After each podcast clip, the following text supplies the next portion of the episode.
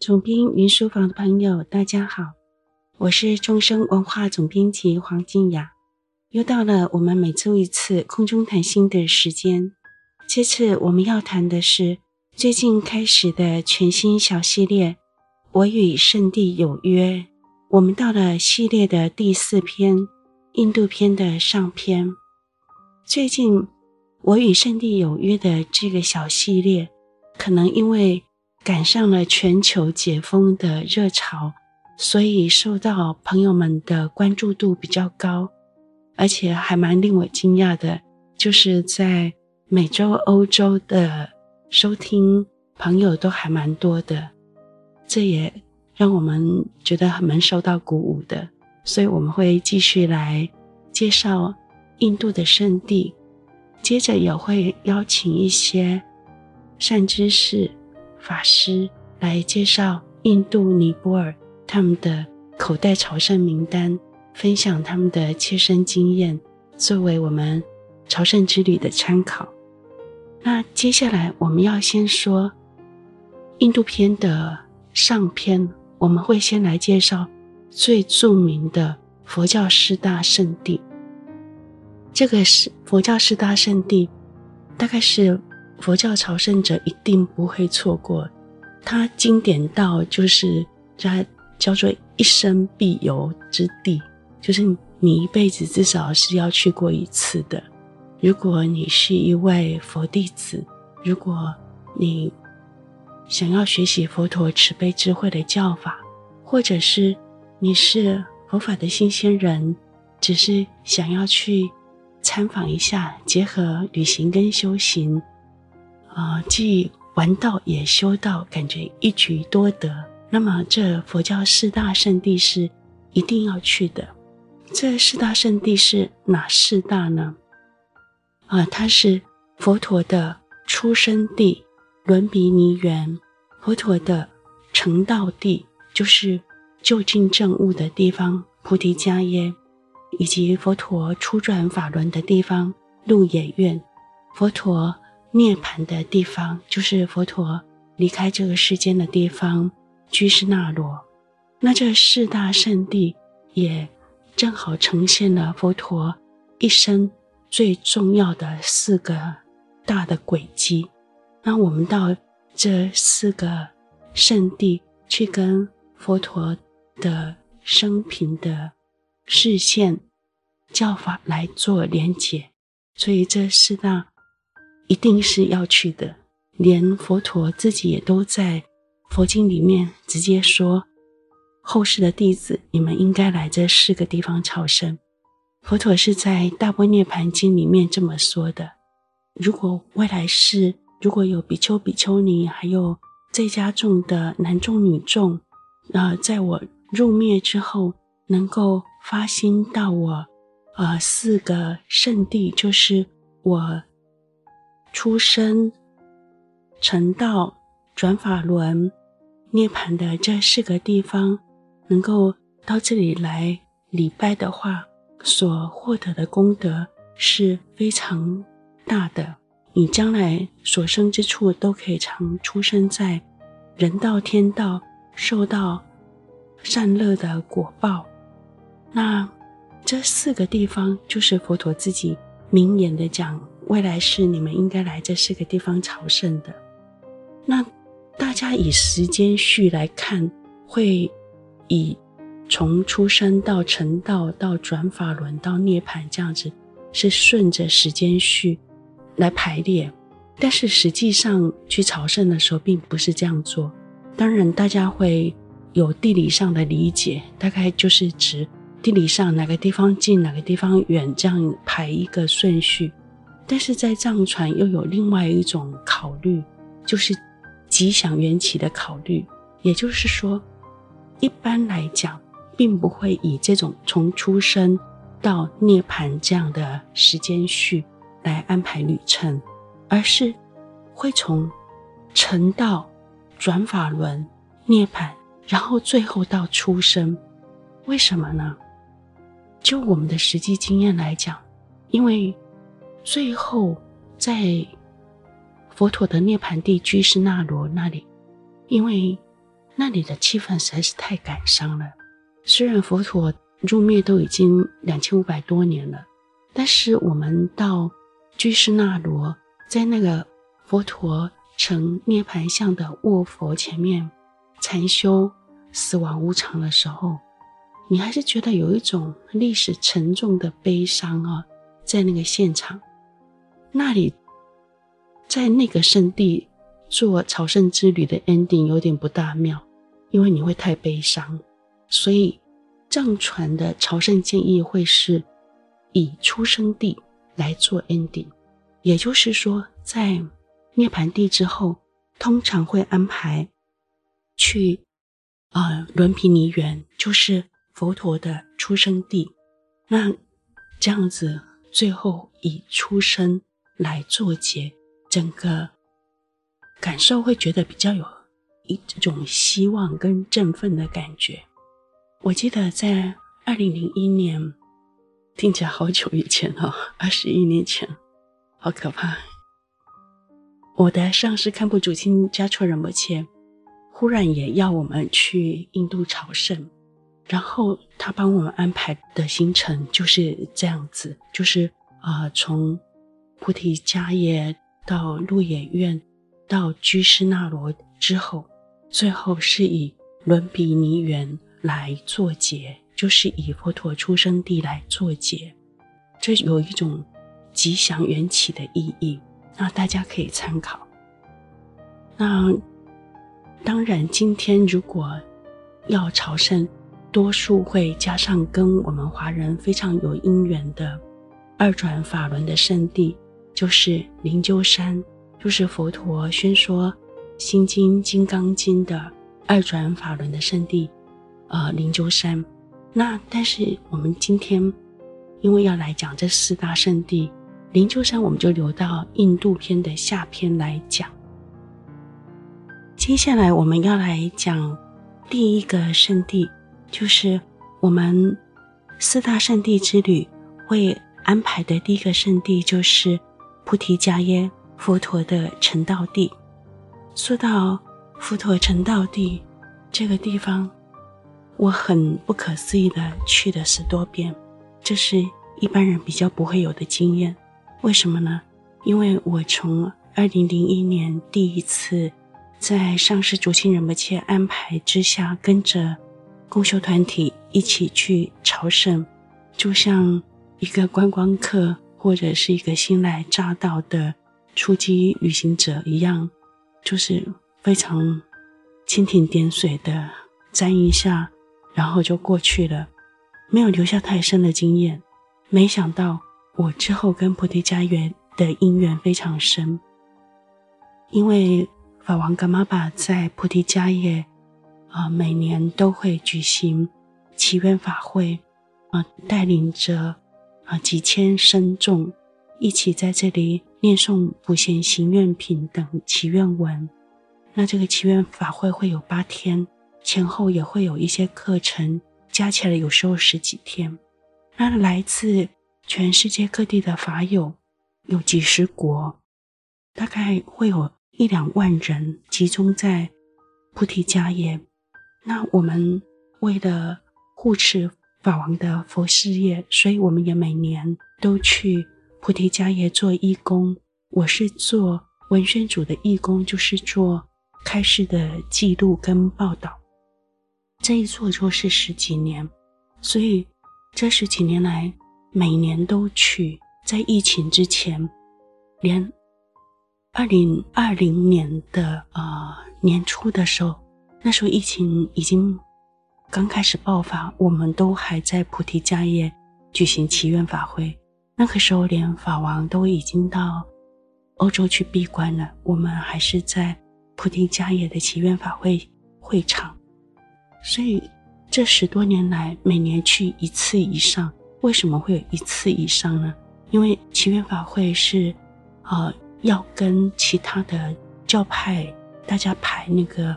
时间，那有些时候是年尾的时候跟年初的时候，刚好各举行了一次，所以也会发生一年去两次的情况，次数已经多到我数不清楚了。那也很幸运，竟然跟佛陀成道的圣地有这么深的因缘。那我们先来介绍这个地方。这个地方是在印度最贫穷的比哈尔省。比哈尔省在印度非常有名，因为它非常的贫穷，所以也算是民风剽悍。那意思就是说，旅游的危险性是相对比较高的。如果你是第一次到印度的话，完全不要太天真，要、呃，最好是结伴成行。然后，如果你到了菩提迦耶，请你不要很天真的落单去走到那个巷弄或村落里头去。我们不是要吓人，只是提醒大家，在印度还是要善尽保护自己的责任，这是一个常识啊。那我二零零一年的时候到印度，那个时候二十一年前还相对的落后困难。厕所等环境都不大好，所以我第一次到印度的时候，其实拉肚子拉得非常严重。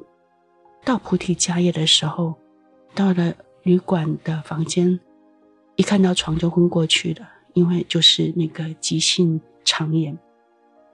那在那个时候完全没想到，之后竟然每年都来，还来了十多次。那。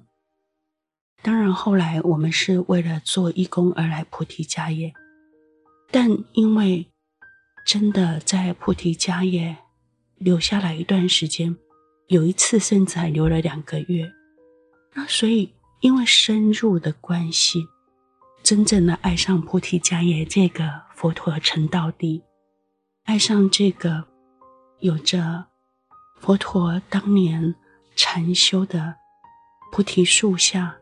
然后，相传佛陀成道的地方所建起的菩提大塔、正觉大塔。那今天的正觉大塔，无数的修行人在这里绕塔禅修、做功课，形成一个非常奇妙的能量场。我其实没有很喜欢说能量这件事情，但是那个地方的感受又不用这个。字眼不晓得怎么说，因为前进心的力量，因为禅修的力量，因为千百年来无数修行人在这里汇聚起来的心灵的力量，加上佛陀在这个地方圆满正等正觉，佛陀的慈悲、智慧、愿力跟加持力，这些总合起来，让。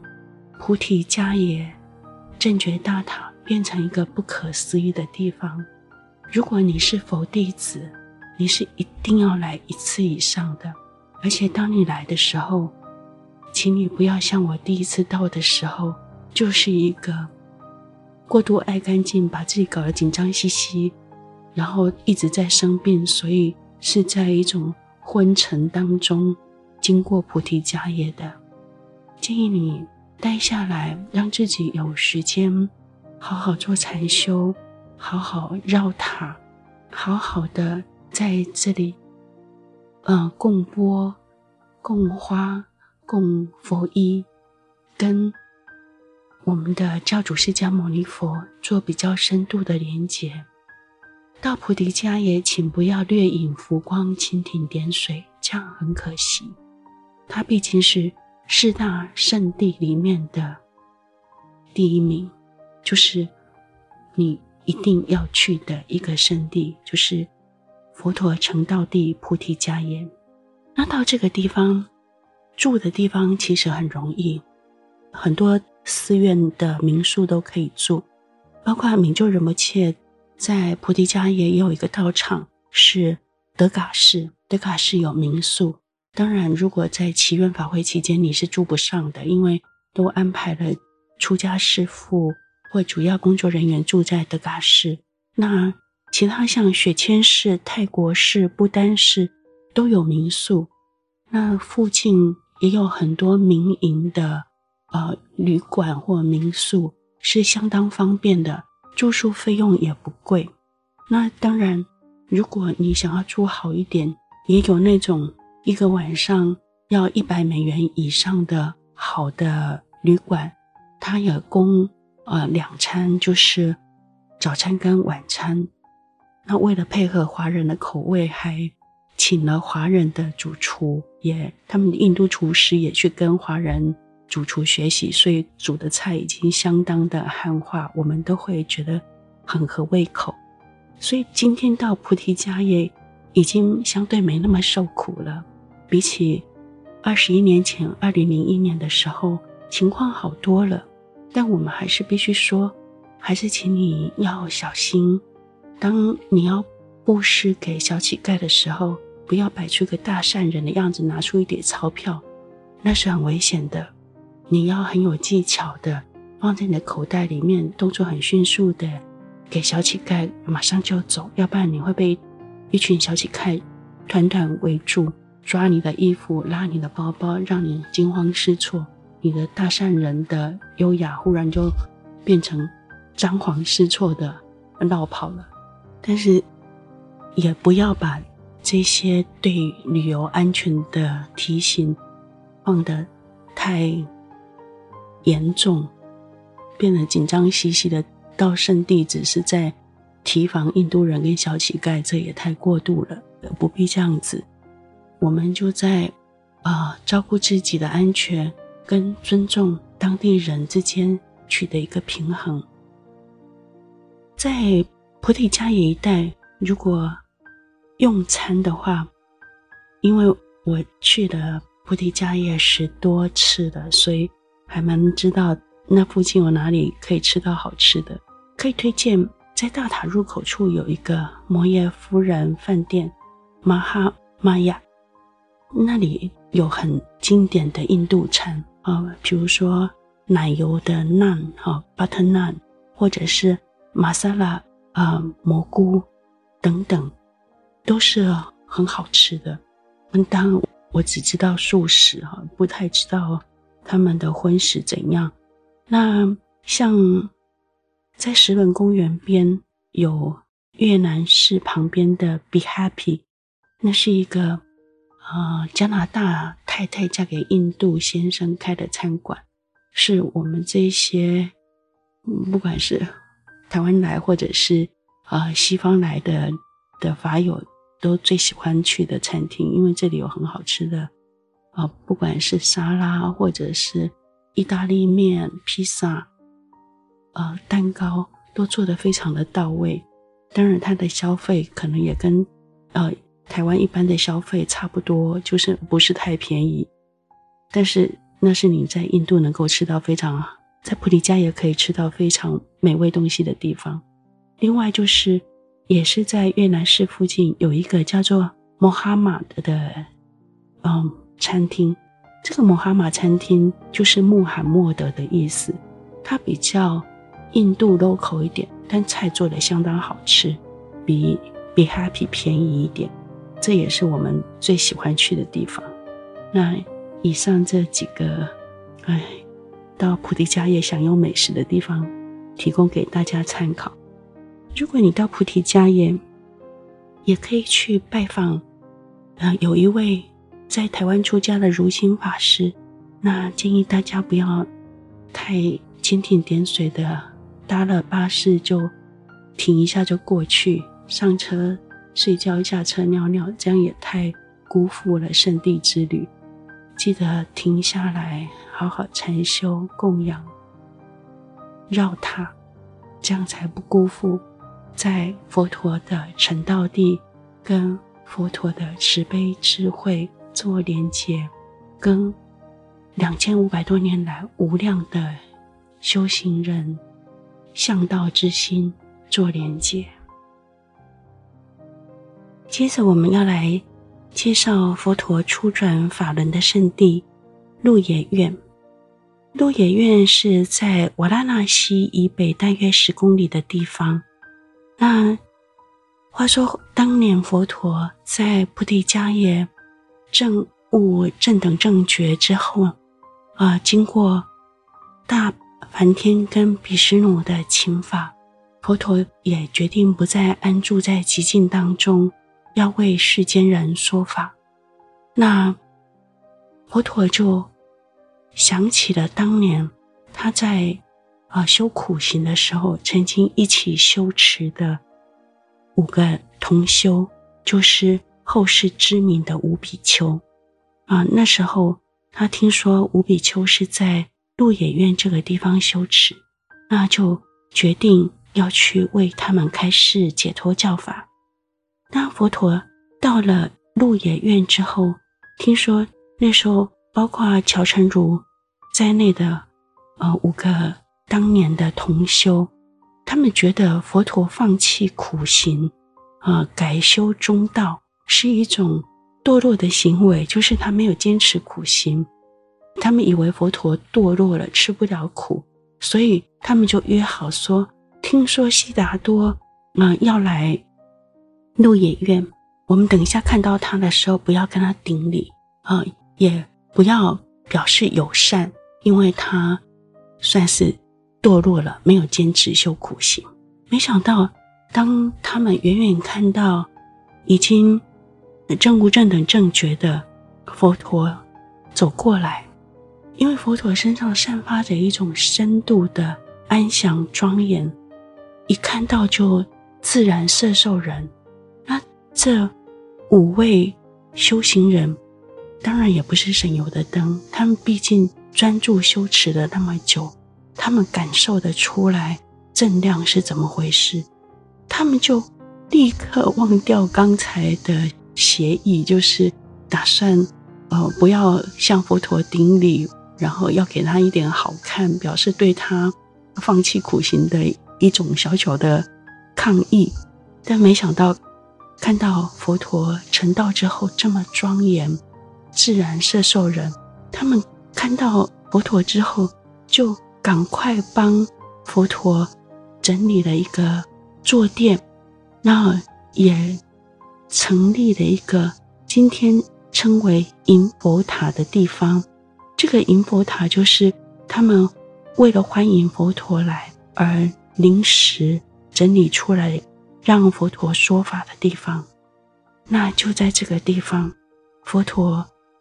射受了他的第一批学生，就是当年在菩提迦耶尼连禅河畔的啊灌木林一起修苦行的这五位昔日的同修。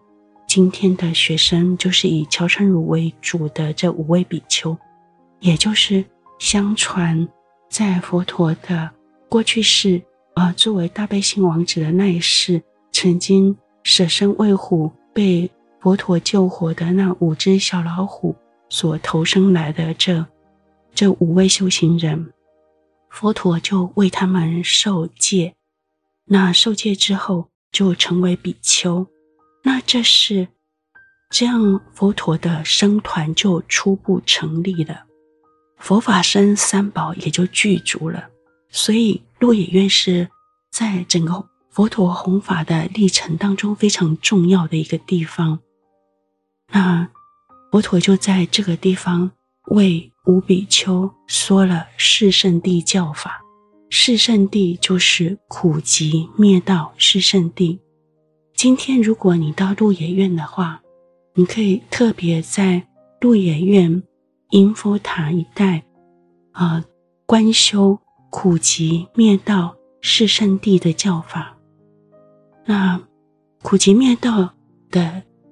内涵简单的说，啊，苦谛就是世间都具有苦的本质，苦是一种结果，苦的因是极谛，极谛就是苦是因为业因果所造成。那为了直面这个苦的因，就要修持道谛，所以。道地是修持的因，以修持道地来证得灭地。灭地就是苦的止灭。这是简单的讲四圣谛的教法的原则原理。那当中有见地跟禅修的细节，大家可以去找来在鹿野苑。朝圣的时候，可以可以特别观修苦集灭道是圣地的教法，因为刚好跟圣地的因缘是特别相合的。你也可以在那里做、呃、四念住的修持，就是身受心法四念住的禅修，在那里不管是绕塔、走路禅修、坐下来禅修、礼拜、供养都非常好。那接着说一点轻松一点的，就是那个鹿野苑古城墙外有一排的那香蕉拉西，拉西是就是啊优格，但是比较液态的优格。他们印度人会跟香蕉打在一起，或者跟苹果打在一起，跟香蕉打在一起比较多，还蛮美味的。如果你到鹿野苑哈，要去吃一下。那很有意思的是，他们会用那种素烧的印度吐钵来装那个香蕉拉西。那吃完以后，他们印度人会很帅的把那个吐钵摔碎在地上。我们第一次看到的时候吓一跳，觉得干嘛这么浪费？那个吐钵还蛮有味道的。有人要摔的时候，我们都会出声说：“别摔，给我。” 我们就把它带回台湾来装小蜡烛，也是很好的。但是他们印度人都一副不能理解的样子，觉得这这么粗贱的东西不值钱，你们干嘛那个带回去？那么辛苦的带回去？但我们觉得它长得很有味道。这是呃鹿野苑城墙外的香蕉拉西，可以把握一下。如果你到鹿野苑，一般也都会去恒河，因为就在旁边。那到恒河的话，一般会在早上去看搭船，啊、在恒河当中去看恒河的日出，还蛮美丽的。那恒河是一条让人观感非常复杂的河，为什么呢？它一面很美丽，一面又有些肃杀。怎么说呢？因为河边就是火葬场，你在傍晚的时候可以看到。啊、哦，有人们在那里烧以以火葬的方式烧尸体，那你也会看到，呃，恒河边的老街道，呃，抬着一具一具的遗体要到河边去烧。如果你是佛弟子，你也可以在恒河边，嗯，火葬场这里一面观修死亡无常，这也是很好的提醒，很重要的。一个叫法。那如果你是在这里观修死亡无常，大概就很难想到在恒河边享用美味，因为这个感觉有点跳痛。但我还是要说一下，你也可以到恒河边有一些餐厅，他们会有现烤的呃披萨跟呃鲜榨的石榴汁，这是他们很经典的搭配。然后看着河河景来享用也是蛮好的，这个看你怎么搭配，大概很难跟河边的火葬场嗯变成是同一天的行程，因为这样有点太跳痛了。那这是鹿野苑的部分，那住宿的部分大家可以去住创古智慧金刚大学附设的民宿，那这是创古仁波切的道场。啊，住在这里的民宿可以护持寺院，也可以呃有跟寺院一起过一两晚的经验，也是蛮好的。最后，我们要来介绍四大圣地里面的后两个。那后两个我都不是太熟，各只去过一次而已。一个是居士那罗，就是佛陀的涅槃地。那这个地方比较特别，就是两千五百多年前，佛陀在这里为世间宣说最后一个教法，就是无常教法的地方。佛陀以自己的入灭，告诉他的学生，告诉无量的后世，你最珍爱的东西，最后一样要离散，要失去，包括你最亲爱的老师佛陀。那当时佛陀开始示现病重、呈现即将涅槃的征兆的时候，他的弟子们都非常的悲伤。那所以后来就有一些由阿难尊者发问，然后佛陀所宣说的一些临终佛陀入灭前的教导，包括呃佛陀交代大家要以字为灯，以自为光明，意思就是说你要以你自己作为灯。你要以你自己作为光明，这是很重要的提醒。那当然，后世也都流传着。啊，佛陀也教大家要以戒为师。这些教法，我们在居士那罗的佛陀卧佛前，都可以一边禅修，一边思维。意念佛陀最后的教诫。那我记得那时候在二零零一年，我们在黄昏的时候到达居士那罗的时候，那个黄昏的光照在古老的大塔上。那可能因为我们也知道那是佛陀的涅槃地，感觉整个气氛非常凝重、忧伤。虽然。形象上是很美丽的。那最后我们坐在，传说是西元五世纪的时候才呃建造的卧佛，大家都会坐在那个卧佛旁边禅修。那卧佛都会用蜡烛点一圈供佛，大家就在摇曳的烛光中，在黄昏。越来越暗的天光当中，禅修死亡无常。禅修不只是佛陀会依世间的法则示现年老病痛跟死亡，我们也一样。二十一年前我们还年轻，这二十一年来，我们也渐渐经过了一些家人。同修的生病跟死亡，无常的教法，我们在离开居士那罗之后，也点点滴滴的切身感受过。但是那就是在居士那罗特别要观修的主题。居士那罗这个地方对我来讲，还有另外一个意义是，灵鷲仁波切后来去。做四年半的，呃，山野行脚闭关，仁波切结束闭关以后，啊、出了一本书，中文叫做《归零遇见真实》，里面告诉大家一个经历，就是其实，在仁波切开始闭关过后，差不多一个多月，他到了居士那罗，就差点病死了，因为仁波切。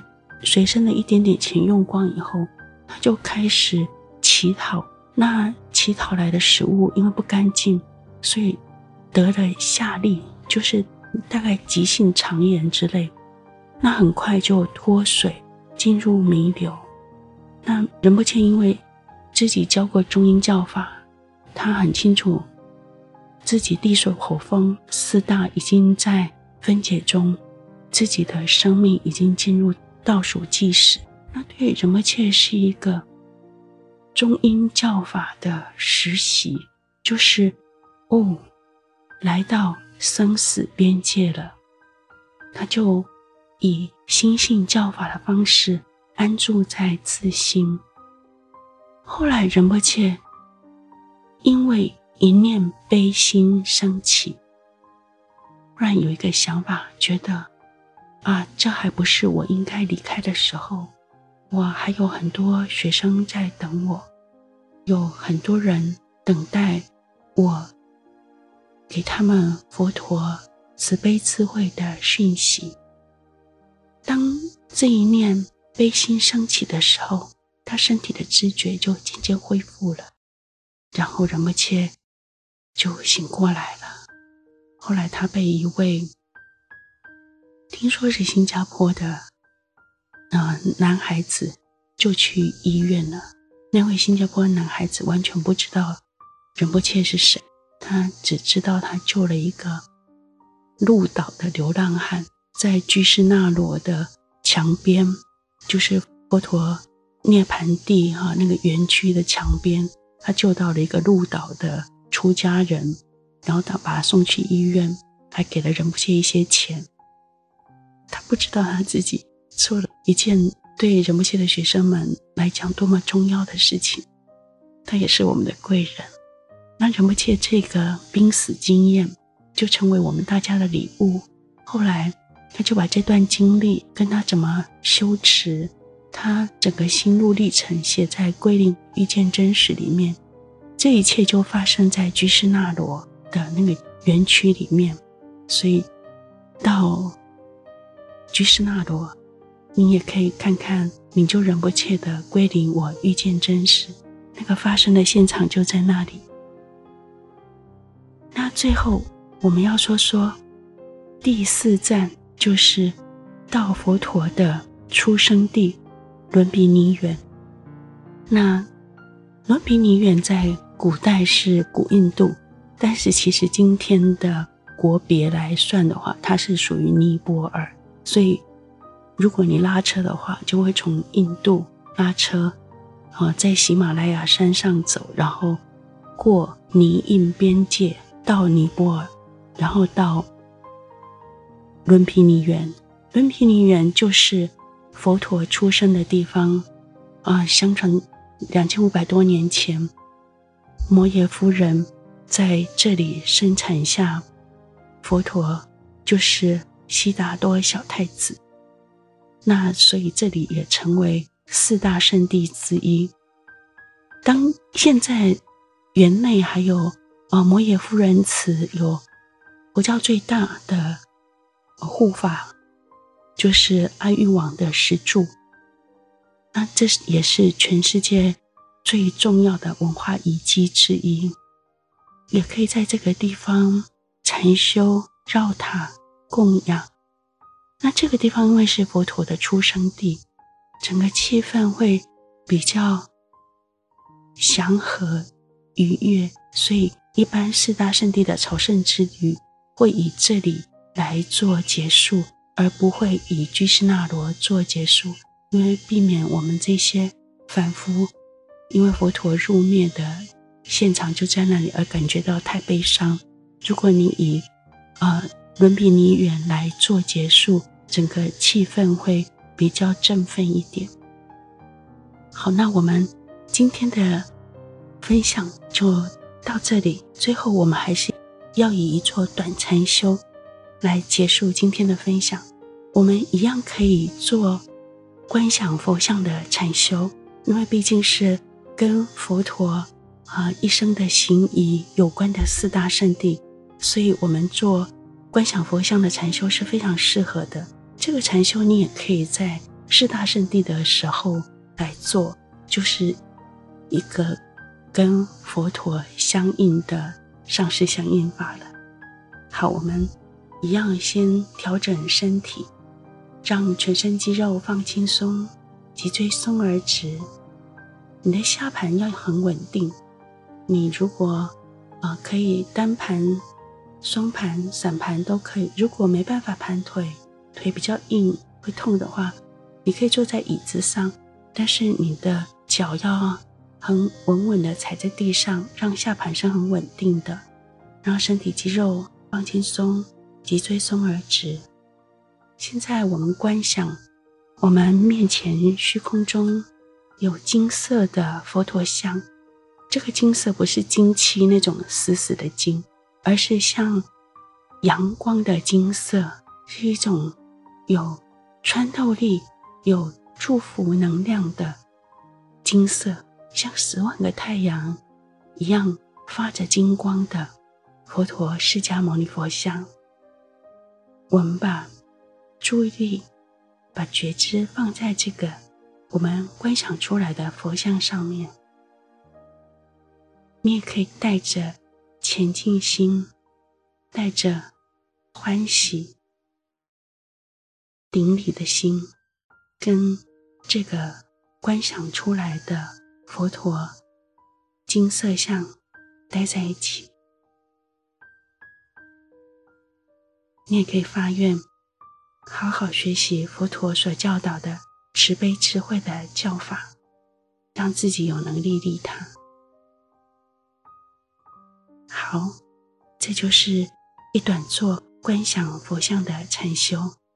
最后记得要回向哦，回向所累积的一切善功德，都称为众生离苦得乐的因。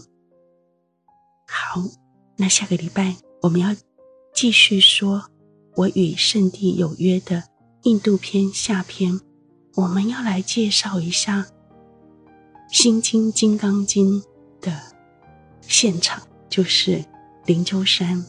我们也要来说说北印度的，呃，达兰萨拉，那里有大宝法王噶玛巴，呃，住席地上密院，呃，以及像智慧林大师徒仁波切的住席地，像扎西种，啊、是康楚法王的住席地，这些很重要的圣地，我们下个礼拜来。